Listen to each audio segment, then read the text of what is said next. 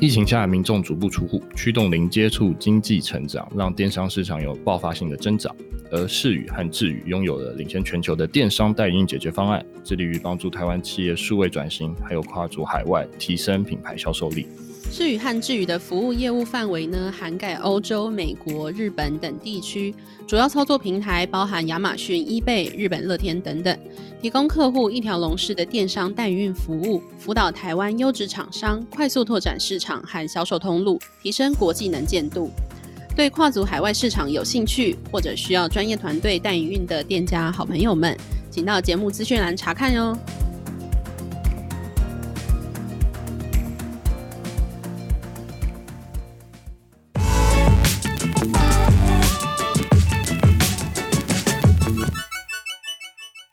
大家好，我是林克威，我是一方。今天很高兴邀请到全市数位的执行长陆子君，子君哥来到我们节目，来跟我们分享一些数位行销还有经营的心法。我们欢迎子君哥。Hello，大家好，我是子君。那我想要请子君哥介绍一下过去的背景，还有全市数位。好啊，我自己的背景其实我是生物系毕业的。是很跳痛哎、欸，为什么生物系会来做一些数位行销的工作？我我不知道你们有没有听过江湖上一句话叫做“一日生科，终身科科”。你不知道生物系毕业要干嘛？我我自己的其实有点因缘际会啊，就是我二零一一年的时候在念研究所，那那时候其实泛科学成立，那那时候我就觉得好玩嘛，我就加入当专栏作者，一开始是从翻译开始。对，所以我大概是这样子的一个机会下，就是跨入了数位媒体的产业，那后来才转做行销。这待会可以再多深入来谈一下。嗯哼，了解。哎，那全势数位是一个什么样的公司？哦，我们公司有点难定位，因为我们不像是一般的纯做广告代理商的代理商，然后我们也不是纯粹帮客户做代操的广告公司。那我们也不是只有做设计或者是广告创意，其实比较像是 total solution。但是说 total 有点太夸张了，因为毕竟术业有专攻嘛。那数位的市场是蛮浩瀚的，这样。不过有一个蛮确定的方向，就是说，因为我们接触的客户蛮多是需要数位转型的，对，所以我们是在数位转型下帮客户做 total solution。广告行销是一个最重要的需求，所以看起来我们像是一个做广告的公司。可是，其实，在广告之外，譬如说，客户他如果有第三方金流的问题啦，或者是在数位产业上面有一些税务的问题啦，这些我们都会去帮客户想办法解决。诶，那子君可以跟我们分享一下，就是您有协助过品牌数位转型的一些案例吗？其实这个有点优微，就是说，它不是一个很。鲜明的说，哦，我就是做这件事情，它跟广告的 campaign 不太一样，而是一个长期跟客户一直培养的关系，然后有点像陪跑员。我不知道你们有没有，就是跑过马拉松，对，所以他很难具体说，哦，我们帮谁做了什么，然后达成了什么什么目标，它不是这么的明确，不是这么的，就是显著。但我们有一些很长期配合的客户，我想就是多少。是有在跟着他们一起做数位转型，譬如说我们合作最久的有璞园建设集团，对，联合报其实蛮多部门，就是我们也有在参与他们的数位转型计划，然后成品集团，然后还有像三商行，对，就是其实蛮多这种集团型的品牌客户。所以等于说，前世数位是协助品牌他去做数位转型，甚至是有一些数位要去协助。那就像刚刚子君哥讲的，它其实算是一个陪跑的概念嘛，对不对？对对对对对，因为其实数位转型它不是牵扯到说你把你的事业搬到网络上就结束了，它甚至还会包含说，哎，你怎么样子做协作。然后你应该要怎么样子把数位这一块也规划到你就是不管在哪个层面的策略，比如说行销的策略、媒体的策略，或甚至是销售的策略，对，所以其实它是一个蛮广泛的，就是整合起来。而且你可以想象，就是我们这些客户蛮多是那种集团型的客户，所以会花非常多的时间在做的是他们跨部门的整合跟沟通。了解，我觉得跨部门的整合沟通一直都是蛮困难的。就像是我有一些客户，啊、不管是组织比较庞大的话，他要去做一些电商的操作，嗯、其实那个沟通反而就是甚至半年到一年的这样子的一个过程。那我想问一下子君哥，有什么样跟这样子大集团沟通有什么技巧吗？我觉得有一个很重要的技巧是，我们要先把自己的角色放下，就是我们顾问，就是外部顾问的角色放下。先去思考说，这些部门他们想要的是什么？OK，这蛮有趣的。就是当你一个组织变大的时候，其实老板想的跟部门想的跟基层想的哦，还有消费者想的是完全不一样的事情。所以顾问有一些比较。经验没有这么足的顾问，或者是他太年轻，就是历练不够多，他一进去就会很热血，想说哦，我要协助，就是我的客户，就是提升他的营收，然后提升他的市场占比之类的。这些目标当然很重要，而且也是老板想的。可是其实你仔细去想，你接触的对象是部门，因为你不是直接去跟。老板做顾问嘛，老板是请你来做顾问，可是实际跟你接洽跟执行的都是部门或是基层。OK，所以你要想的是这些部门、这些中阶主管、这些基层，他们希望达到的目标是什么？他们需求是什么？好，举例来讲，中阶主管他的需求可能是他的既目标要达成，好让他去跟上面的长官报告。所以讲一个比较。残酷的点，但也很现实的，就是说，他或许根本不在意公司的数位转型。其实应该是诶，对对，所以其实初期会花蛮多时间去了解，说你接洽的部门，他们想要达到的目标是什么？哦，有一些他们有一些部门，它是新成立的，所以他的第一个首要的目标不是去冲业绩，或许他首要的目标是媒体曝光，也说不定。哦，或者是有一些部门，他首要目标是我要冲刺会员数，哦，这是这种需求白白款，所以我觉得要先花非常多的时间，真的是去了解他们，然后同理他们，才能去真的让他们相信你，然后一起来做数位转型。了解。那我想要再问子君哥，因为我知道好像全势数位也有在做一些社群的一些操作，那有没有什么社群操作是值得可以跟我们的听众分享的？社群其实蛮广的诶，你有没有特别想要知道哪一块啊？就是假如说我们今天有在做，假如说品牌数位转型好了，我们在看说，嗯、呃，一个品牌它如果是从传统从来没有做过数位，一直到它现在要导入数位、导入社群，甚至讲到背后它导入之后要做电商，那我们先从前面这一端就是社群，然后 awareness 这一块。社群这一块有什么样的方式，它是可以去做数位的建置等等的？在我接触的客户的经验里面呢、啊，很多这种传产的转型，它是要从零开始，所以它非常的累。比较好做的反而是它可能有一点基础，它是可能要从三十分提高到七十分哦，这个稍微好做一点，因为它只是要规模化。哦，最难的是从零开始。可是其实从零开始有一个好处，就是。你怎么样子都是很容易拿进步奖。好，举例来讲，像二零一八年前后吧，非常多的公家机关就是很积极的在经营他们社群上面的形象，然后那时候的成效跟反馈其实是好的。为什么？因为过去大家的认知是哦，公家机关都不太重视这一块，或者是做的很烂，所以当你就是。达到了业界的标准，就是其实他们在做的事情，你如果放到商业圈来讲的话，只是及格而已。OK，可是他的身份是从零开始的，就是吊车尾的落后生，然后他突然及格，大家觉得哇，怎么这反差那么大？OK，所以我觉得就是对于从零开始做数位转型的企业来讲的话，你不用很慌张说你要做到多好，你只要开始做就已经很棒了。哦，这不是安慰，这是这是我真心这么认为。那我最近有看到一个例子，我觉得蛮有趣，你们也可以去划他的 IG，是那个车轮牌罐头，是你知道它、呃、是鲍鱼的那个吗？还是对，就是顶级的那个鲍鱼罐头、uh. 车轮牌。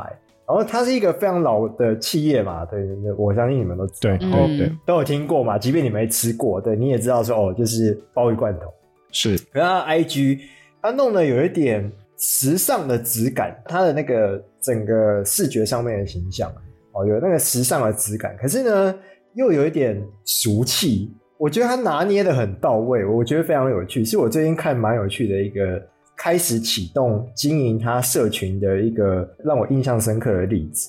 好，然后另外一个是大庆证券，嗯哼，它也是一个老品牌，可是他们最近做了它的品牌的 rebranding，因为它是一个就是金融服务的企业嘛。可是因为它很老牌，而且就是金融服务，它的范围很广。它当然当然是锁定在投资嘛。可是其实投资的金融商品有很多哦，所以它的那个整个品牌再造，我觉得是非常的完善的。除了从整个社群开始，一直到他们发布的报告。整个都重新再造，而且有符合现在的质感，我觉得这是一个蛮厉害的。哎，我想问一下子君，就是说，对于这些传统的厂商企业来讲，rebranding 是有必要的吗？还是说其实不一定？我觉得要看客户愿不愿意投入。对，因为 rebranding 这件事情，我觉得它有点像是加分，就是你如果没有做 rebranding，其实你可以把原本的品牌做得好。如果你本来的品牌没有做得好的话，你在做 rebranding，它只是换了一个形象而已，它基本上没有换。所以你可以想象 rebranding 它有一点像是你要变身的最后一里路，让大家看到你已经变身的这件事情。OK，所以举个例来讲，好像台铁，台铁它最近在做 rebranding，我相信大家都有感受得到。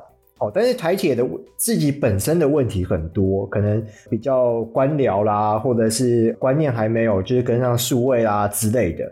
哦，所以你可以想象它是一个很累的工程。那 rebranding 它只是形象上面感觉耳目一新，可是如果它本来的组织、本来的做事方式或者是思维没有跟上 rebranding 的话，那基本上我觉得它是白费了。哦，所以回到原本的问题，就是 rebranding 对于老牌企业来讲有没有用？我觉得重点还是他们真的有没有想要去做转型。那如果有的话，其实有没有真的做 rebranding，那就是其次，那就是加分了。这样。诶，那我想问一下子君哥，就是之前好像您在泛科学这样比较特别的科学媒体有担任过主编的一个经验，那为什么之后会选择跨到 UDN 联合报系呢？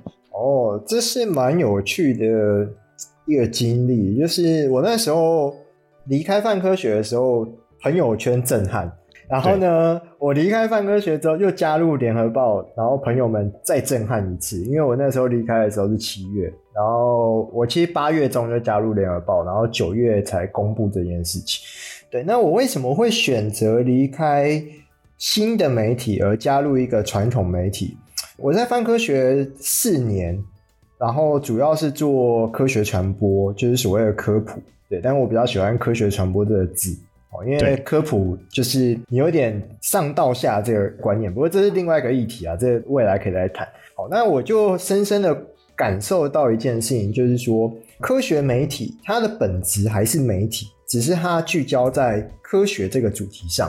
所以呢，如果我想要科学传播、科学媒体这件事情变好的话，你传播跟媒体的这个生态圈要先变好。好，如果当这个基础就是本来就是坏的，你不管在上面发展什么样的媒体，它都不会长得好。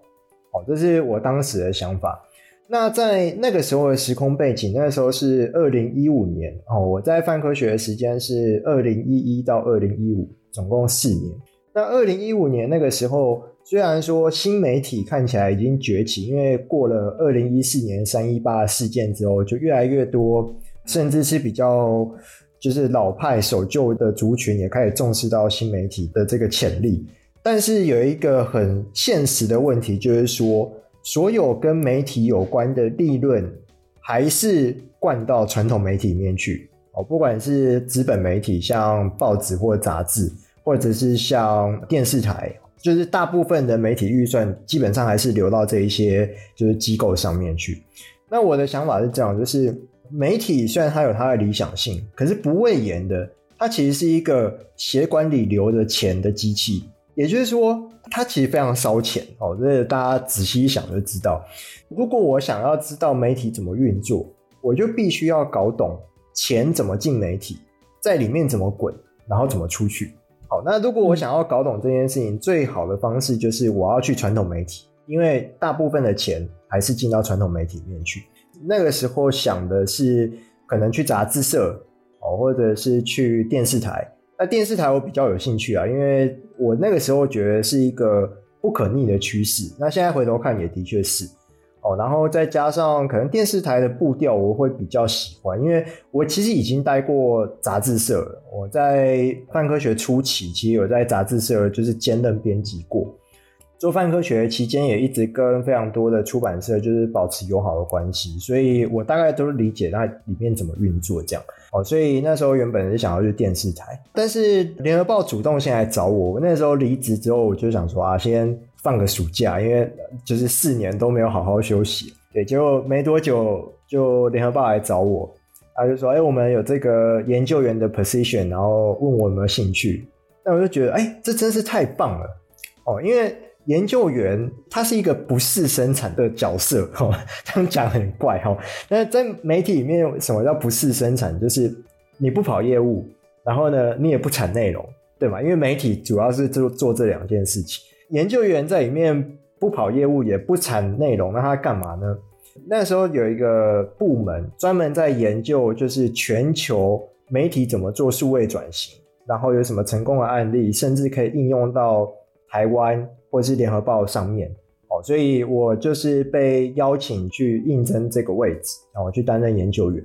那我觉得很棒的是，因为我本来就想要搞懂媒体怎么运作，然后他们又愿意付这个钱，那又是一个我本来就想去的传统媒体，这样哦，所以我就答应了。去没多久就遇到了内部创业计划，所以后来就提了就是全是数位的这个概念。所以我大概是这样子的一个脉络，就是从。一开始的新媒体，然后转到在一个传统的报社里面，然后有一个新的数位行销公司，这样。了解，其实真的蛮特别的，因为是从编辑的角色，甚至是我们刚刚所说的传统媒体、数位媒体，嗯，一直到现在在协助很多的厂商去做数位的一些运用或是转型。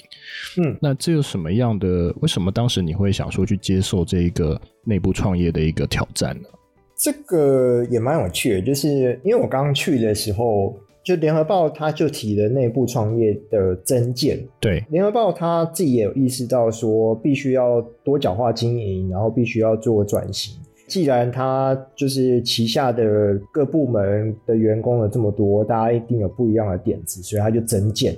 我们那个时候是第三届内部创业计划。对，那联合报的内部创业计划蛮大一部分是跟 Apple Works 合作的，这样，因为他们在新创上面就相当有经验。对，那我那时候为什么会参与内部创业计划？是因为我刚加入的时候，然后这个研究部门的主管就说：“哎，你刚来，呃，你身上没有别的事。”然后呢，我们这部门一定要提一个，就是内部创业计划，不管有没有录取哦，那我们都要提一个，不然就太糗了嘛。你你整天不是生产，然后又又没有什么新的点子，这样不行。对。然后呢，他说哦，那你又从外面来，你应该比较知道市场在干嘛哦，所以就要我去写了一个计划书。那我那时候呢，就想说，其实创业这件事情是这样，呃，应该说创新这件事情是这样，就是你不一定要做。呃，应该说你不一定要做市场上新的事情，哦，这个所谓的创新，其实你应该要回到自己本身，对你自己来讲，什么是新的？哦，还有就是你要评估一下你自己的条件，比如说，呃，我内部创业计划，我也可以提说，哦，我们要跨足太空产业，我们要发展自己的就是深空系统什么之类的，然后这很那个 innovation 嘛，对，对这这很酷炫，对，可是这不是我们要做的事情啊，OK，所以那时候我在思考的是。联合报如果在接下来的五年想要持续维持媒体影响力的话，那这五年需要什么？然后联合报缺什么？OK，那我就观察到的是数位行销的这一块，因为联合报它虽然是报社，可是他们有非常多的事业体，然后这些事业体都很需要数位行销。那过去呢，他们有这个需求的时候，就是往外去找其他的代理商解决这个需求。哦，那这其实很可惜，因为数位行销有非常多的 data 跟 know how，然后最务实的是你的 budget 是发给外面的，哦，所以我就觉得说，既然你有这么明确的需求，那你为什么不自己成立一家行销公司？那你这样你可以累积 know how，累积 data，而且你的营收也是就是留在自己的集团内。哦，那这个行销公司它如果行有余力，它其实是可以服务集团外的客户。哦，所以我就大概提了这样的计划。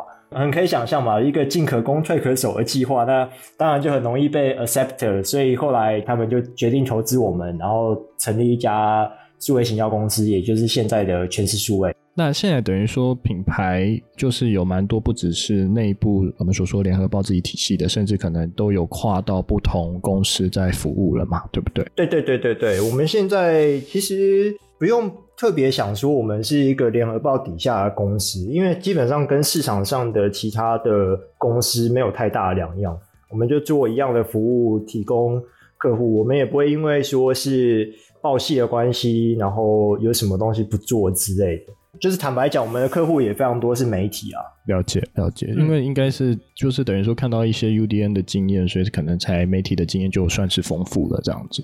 对对对对对。那我想问一下，就从就是可能子君哥也服务过蛮多的品牌，那品牌在投放广告时要怎么样去做布局，或是需要注意什么样的一些小技巧呢？我觉得最重要的是要先知道说你希望透过广告达到什么目标。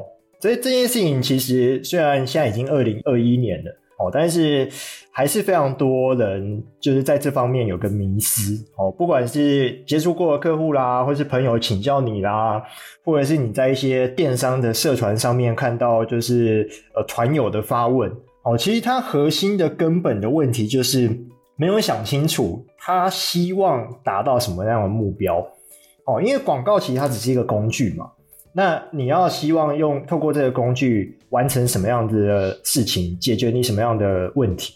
哦，举例来讲，就是可能疫情的关系嘛，所以呢，就有很多旅馆业或是民宿业受到影响。那就有朋友他是经营这这方面的产业，然后就问我说：“哎，你觉得我这时候要不要下广告？”然后我就说：“我是你的话，我就会把广告停掉。为什么？因为你下广告。”然后你又不能接单，那你只是因为流量掉了，然后呢，你就会感到焦虑，所以你希望继续花钱下广告。所以呢，这个广告它解决的问题不是你的营收，也跟你的公司成长无关，它解决的问题是你内心的焦虑。好，所以我就说，你其实不应该花这个钱，但你如果下了以后你会觉得心安，那你就投个五百块、一千块、两千块，这样就好了。对对。对，所以其实我觉得回到你原本的问题，就是在下广告的时候有什么需要注意的？我觉得最关键的是你得先搞清楚你的策略是什么，然后什么样的广告可以帮你达成这个策略。这样了解。哎，那我想要问一下子君哥，因为子君哥对媒体这样子的经验真的很丰富，所以我想问一下，就是媒体数位化是大家不管是每一个媒体都一直在讲的，那你会觉得媒体数位化到下一个阶段大概是什么样的状况吗？嗯，我觉得这个可以分非常多的层次来讨论哦。其实这是一个蛮大的问题，我到现在其实也蛮感兴趣的，一直都有在研究、在关注。那我觉得，首先第一个最迫切的就是说，当媒体被迫数位化，或者深深说他面对数位化这个趋势的时候，他有没有新的商业模式？哦，因为大家都知道嘛，过去媒体是因为他们垄断了这个渠道，掌握资源的概念。对，他，他是掌握资源的概念，他是掌握了就是传播的这个管道。哦，比如说你只有电视台可以把你的内容放到不同的频道上面，哦，或者是你是报社，你是杂志社，你才可以印然后出版给大家看。但是这件事情其实大家都知道嘛，在网际网路甚至是社群媒体的推波助澜下，这件事情已经不 work 了。哦，所以我觉得最当切迫切的问题是，媒体面对数位的趋势，它的新的商业模式是什么？哦，那当然很多人会讨论说什么订阅制啊，哦之类的。但基本上我就直接讲一个结论好了，我觉得订阅制它不是一个解法。为什么？因为其实你仔细一算就知道，就是你的订阅制，它只能维持小编制的编辑部。OK，所以当你今天一个媒体是传统型的编制的时候，它是一个很庞大的组织，它不太可能透过订阅制来维持它的运作哦，因为这种组织它过去是我编辑很大量的内容，获取很大量的流量，或者是我编辑很有质感的内容，然后吸引就是有质感的受众进来，然后我找广告主来出钱维持这个组织的运作。哦，所以我觉得这个模式已经被打破了。那就算你不想打破它，它也被迫变得无效。哦，所以我觉得这是第一个很重要的点。那第二个点就是像刚才提的，就是组织的编制的这件事。我从泛科学离开之后，那一阵子其实蛮巧的，就是呃，我蛮多朋友圈都改成自己接案。哦，就是他离开原本的公司，然后自己接案。他可能原本是在很厉害的行销公司啦，或者是在新创里面啊，但后来都选择自己接案。那自己接案的这件事情，就你可以预想到一个很有趣的点，它有点像是你在玩 网络游戏的时候的那个副本组队。哦，我不知道你有没有打过 MMORPG。哦，副本组队的概念就是你平常都是各过各的生活，但是你要破这个副本任务的时候，大家才会。组成一团，然后一起去解这个任务。那解完以后呢，东西分一分，好，大家就解散了。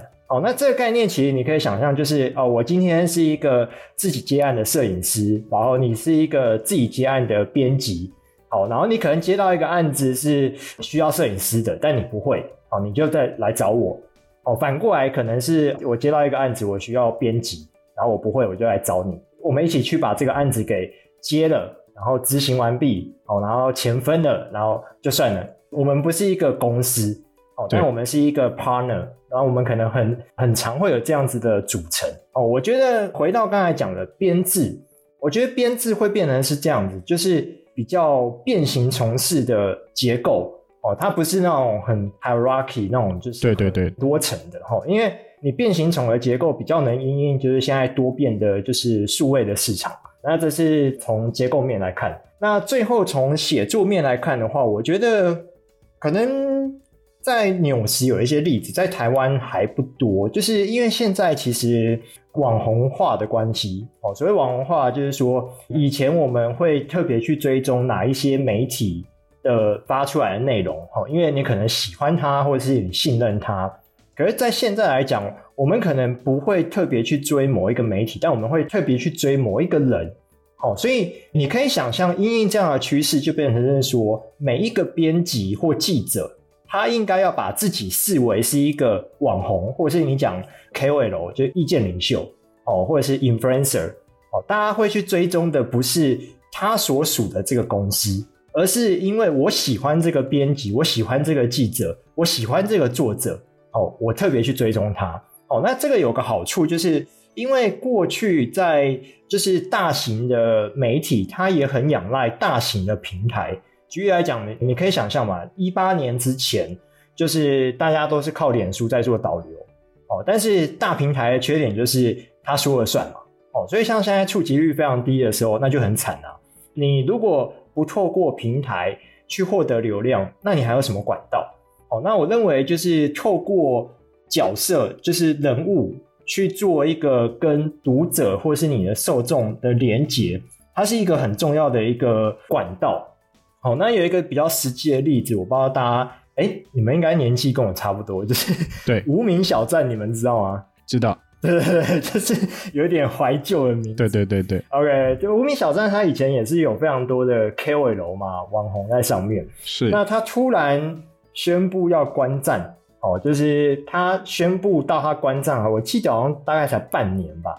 哦，那可是很多网红他没有因为无名关站而消失了哦，而是这些网红他带着他的粉丝、他的读者、他的受众去了新的地方哦，比如说他在 Facebook 开了粉丝团，或者是经营自己的部落格、自己架站哦，或者是去了就是其他新的平台哦，所以你可以想象的是。现在如果平台开始衰微，像 Facebook 它开始衰微，那大家都在问下一个要去哪里？好，但如果你今天跟你的受众的连接不是透过平台，而是透过一个 influencer 一个意见领袖，那你不太需要担心说接下来下一个平台是哪里，因为反正这个 influencer 这个中间的 hub 这个连接的人。他会带着这些人去新的地方。OK，所以我会觉得，就是回到刚才讲的媒体的这件事情，就是在内容方面哦，或者是他怎么样子跟读者的连接，我觉得这个也是另外一个新的他们必须去思考的策略。那我觉得 influencer 是一个可以参考的一个策略之一啊。嗯哼，了解。那我最后想要问一下子君哥，就是对之后的我们所谓的媒体发展，你有什么样觉得说，不管是台湾媒体或是国外媒体，他们有什么样的新趋势吗？其实蛮多的，那我挑一个讲好了，就是最近区块链的技术蛮红的嘛。对，然后区块链其实它有一个很重要的概念，就是去中心化。那媒体跟区块链的技术的应用，有一个我觉得蛮有趣的例子，叫 Matters。哦，它是一个所谓去中心化储存的媒体。哦，那这件事情你会觉得说，诶，很重要吗？为什么最近变得很重要？是因为大家知道香港的苹果日报被关掉了嘛？哦，那它上面当然有很多内容，就是不管你喜欢或不喜欢，可是它都一起消失了。它为什么会消失？是因为所有的内容都是储存在中心，也就是所谓媒体它自己本身。好，那你想象，如果假设今天所有的内容不是储存在中心，而是透过区块链的技术让它是分散式储存的话，它就没有办法被随意的关掉，或者是篡改，哦，或者是有人筛选内容。这之前就有一些网友就眼尖就发现说，哦，某些大媒体它在争议型的内容上面，就过去所有历史二三十年的相关的报道都下架。哦，就会有这样的问题嘛？那那你只要把它上链之后，这件事情就会变得很困难，不太可能被随意篡改。哦，那因为我们对于就是平台或者是政府或者是大型的媒体，对他们的态度越来越持保留的态度。特别这几年，哦，就是大家在社群上面都会讨论说啊，可能有谁带风向啦，或者是假新闻啊，哦，或者是他背后是呃谁在操作的。